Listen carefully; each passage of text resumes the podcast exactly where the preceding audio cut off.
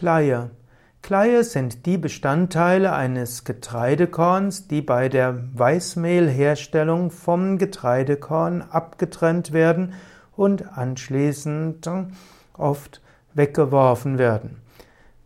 Kleie ist also ein Sammelbegriff für die bei der Getreideverarbeitung nach Absieben des Mehles zurückbleibenden Rückstände aus der Schale.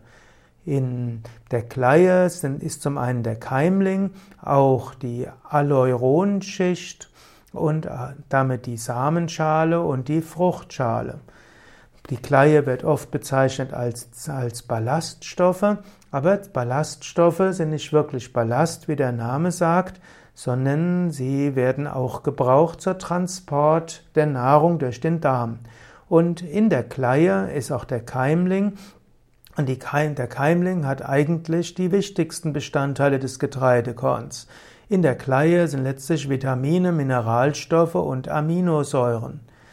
Es ist nicht gut, Getrei Kleie zu sehr hinzuzuführen, sondern viel besser ist es, äh, Vollkornnahrung zu sich zu nehmen. Wenn du grundsätzlich den Grundsatz machst, du nimmst keine Auszugsmehle, sondern immer nur Vollkorngetreide, dann hast du viel getan für deine Gesundheit. Am besten ist es, du isst nur Vollkornbrot, du isst nur Vollkornspaghetti, Vollkornreis, Vollkornnudeln und so weiter.